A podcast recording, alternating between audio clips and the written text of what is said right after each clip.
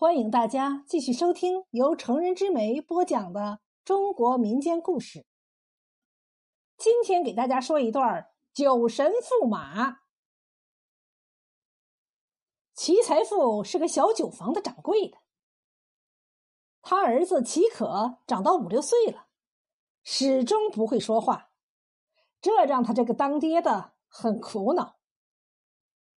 一天，齐财富。带着伙计们到院子里卸货，把这个哑小子一个人扔在了屋里。等他忙活够了，进了屋，却四处也找不见齐可的影子。正着急，忽然见灶台边一口大酒瓮下有溅出的酒渍印儿。齐财富吓白了脸，一定是哑巴儿子踩着灶台玩，不小心栽进酒瓮里淹死了。伙计们慌忙扑到酒瓮前，却见齐可伏在酒中，正大口喝着酒，小脸红扑扑的，一张嘴僵着舌头说出俩字儿，把大家吓了一跳。好酒。齐可吃了一顿惯，不但学会开口说话，也和酒结了缘。平时不喝水，渴了就拿瓢舀酒喝。齐财富兴致勃勃的请人教他读书，原指望他能长点见识，将来好掌管这份家业。谁知道这齐可左耳朵进，右耳朵出，一连气走了四五个先生。齐可读书不行，却喜欢练武。等长大了一点儿，没事儿他就溜到讲武堂去看武师教徒弟。没多久。他拿根木棒当刀枪，也舞的是有模有样。时值乱世，习武也不是赖事儿。齐财富便打发他出去拜师学艺。出门半年，这小子回来了，问他学的如何。他说：“这一出门才知道自己力大，没人能比，武艺也大有长进。”齐财富问：“那你急着跑回来干啥？”齐可答：“外面没酒喝，嘴里寡淡无味儿。”老妇一听，这酒鬼为了馋酒，前程都不要了，一赌气把铺子卖了。没了酒喝，父亲又不给银子，岂可酒瘾又大，实在馋的不行，他就去树林子里弄拳踢腿，拿树木撒气。这天。一位将官从林前经过，见齐可左冲右撞，把俩人合抱的老树打得直摇晃，不由大吃一惊，说：“小伙子，你有踢树这力气，何不随我从军，抵御外侮？”齐可问：“从军有酒喝吗？”那将官说：“只要你能杀敌立功，我供你酒喝。”齐可大喜，连父母也不告知，跟了将官就走。这位将官是雁门关总兵纪元帅，因边关事急，朝廷召他回来退敌的。两军对阵，纪元帅赏齐可一把大刀，主道：“自有人替你数着，杀敌一名，赏美酒一瓶。”齐可听说有酒喝，奋不顾身冲入敌阵。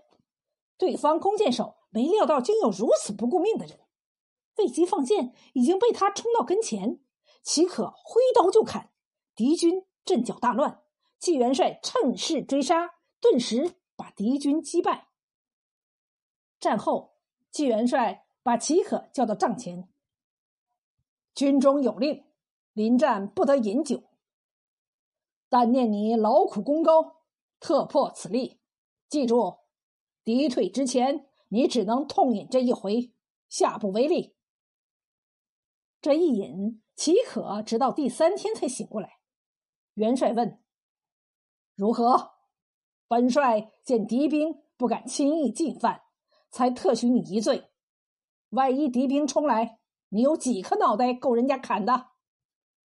然后命令齐可带一支精兵出城外三十里驻扎于城中，互为接应。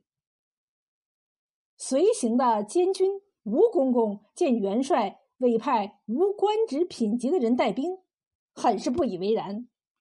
元帅就委托吴公公去齐可军中督战，并再三嘱咐齐可坚守静关，非令勿动。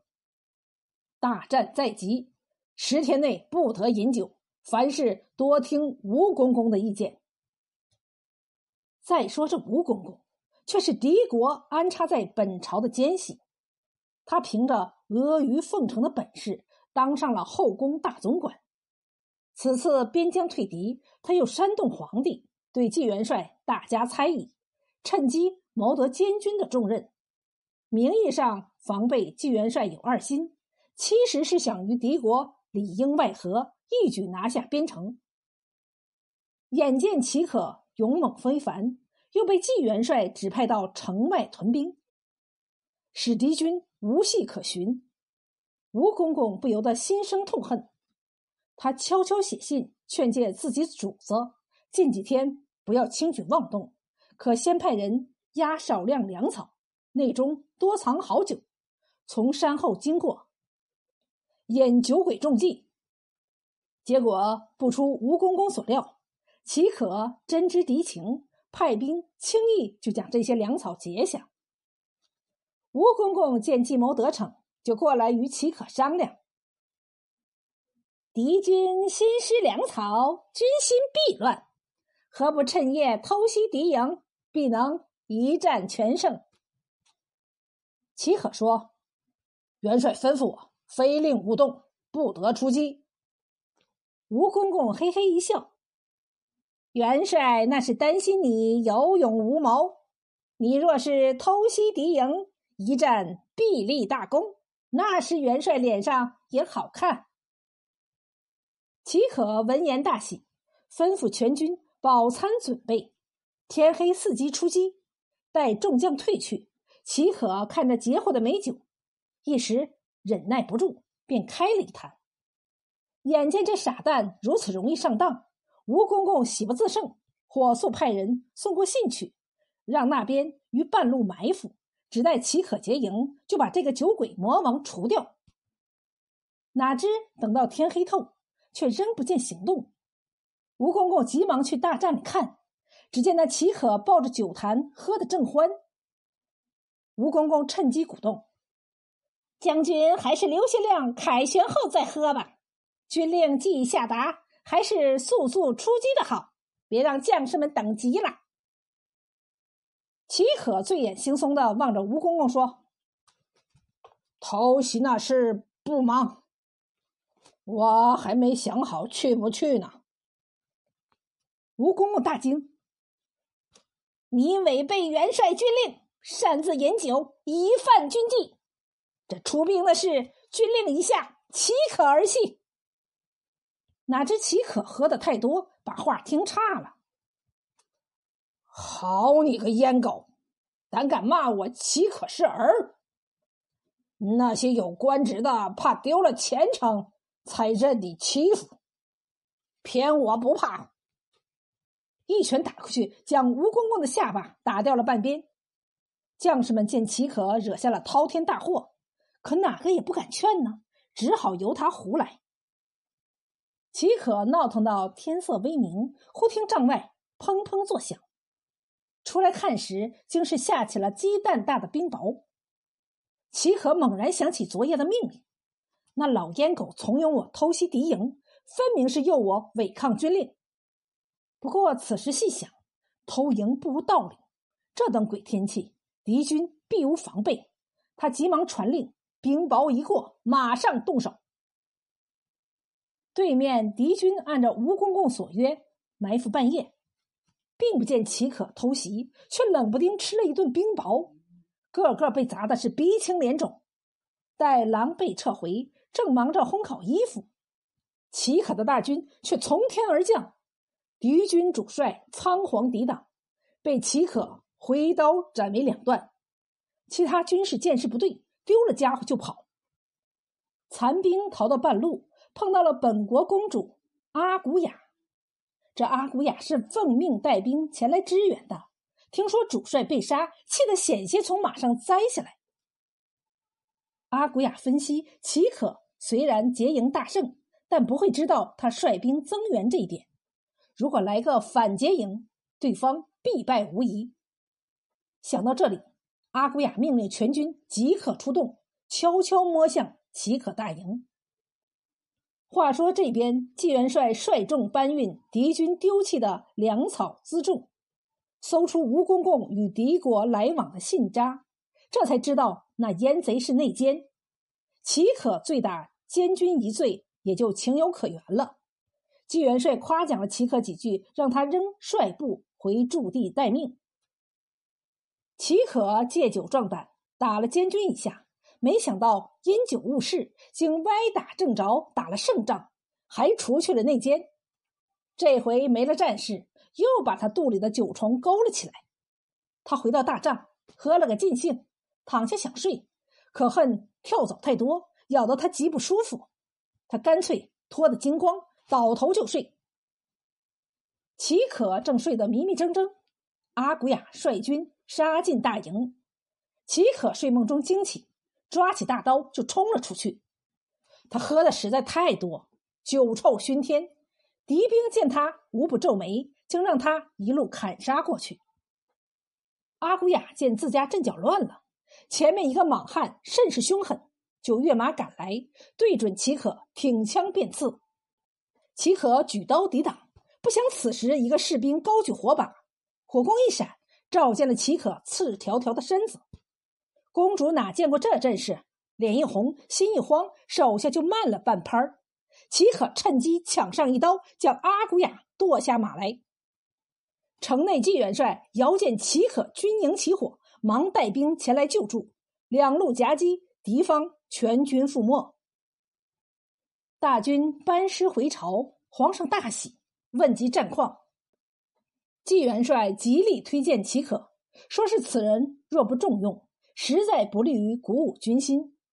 然而朝中大臣也有受吴公公好处的，就密奏皇上说齐可是个酒鬼，重用此人必辱朝风。齐可这官终究是没封成。不过皇上有些不忍，就传召赐宴于纪元帅。及齐可面对天下美味，齐可却滴酒不沾了。皇上好奇的问他为何不饮，岂可跪奏道：“微臣两次贪杯，选误大事。虽然老天垂怜，结局颇佳，然而事不过三，好事不可能总是落在微臣头上。因此，微臣今生与酒绝缘了。”皇上感慨良久，说道：“爱卿真乃血气男儿，昔日酒鬼，今称酒神，且有大功于社稷，不可轻负。”当场封齐可为正二品金吾将军。皇上赐宴时，新科状元也在席。原本皇上有意将新科状元招为驸马。只要躲在屏风后偷看的公主点头，此事就定了。哪知状元怕失礼，吃的是格外斯文。公主看罢，向皇上奏道：“那状元扭扭捏捏，不似男儿，倒是金吾将军威武雄壮，堪为儿夫。”皇上宠爱女儿，次日便请纪元帅为媒，招了齐可为东床驸马。花烛之夜，齐可哈哈大笑。谁都说我是一个酒鬼，没有前途。哪知酒鬼也有娶公主的命呢？